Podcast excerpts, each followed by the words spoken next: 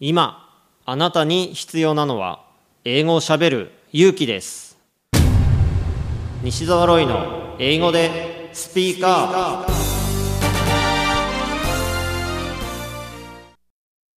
今回のゲストは国際交流のためのメディアグローバルコミュニティ編集長宮崎和美さんです。英語でスピーカー。アップ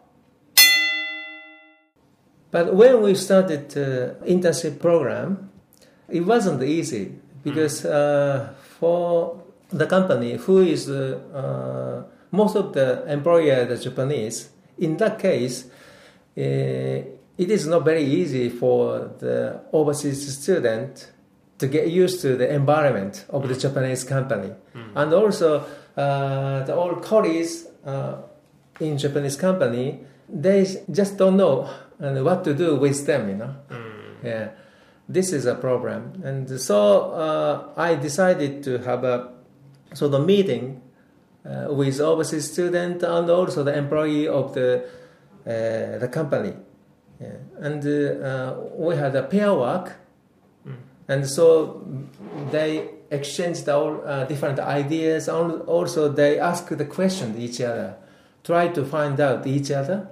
Then, uh, when they get to know each other and they start to uh, realize that uh, uh, the language is not a problem, yes, because uh, the, their attitude to understand the different culture is uh, most important.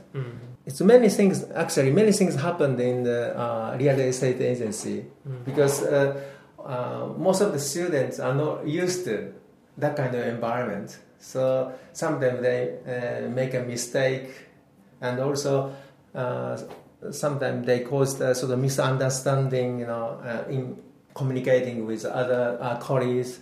But when they uh, decided to try to understand each other, most of the problem has been fixed. So important thing that uh, uh, their attitude, try to understand them. Yes. Not the problem Not of the languages Not the problem with languages.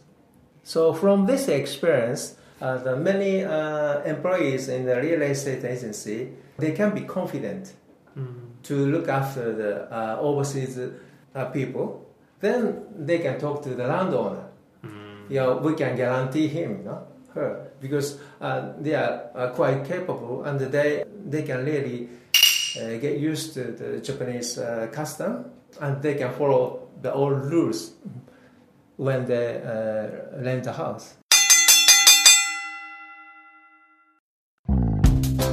メタボだとモテないからランニングしてダイエットしてるんだよね。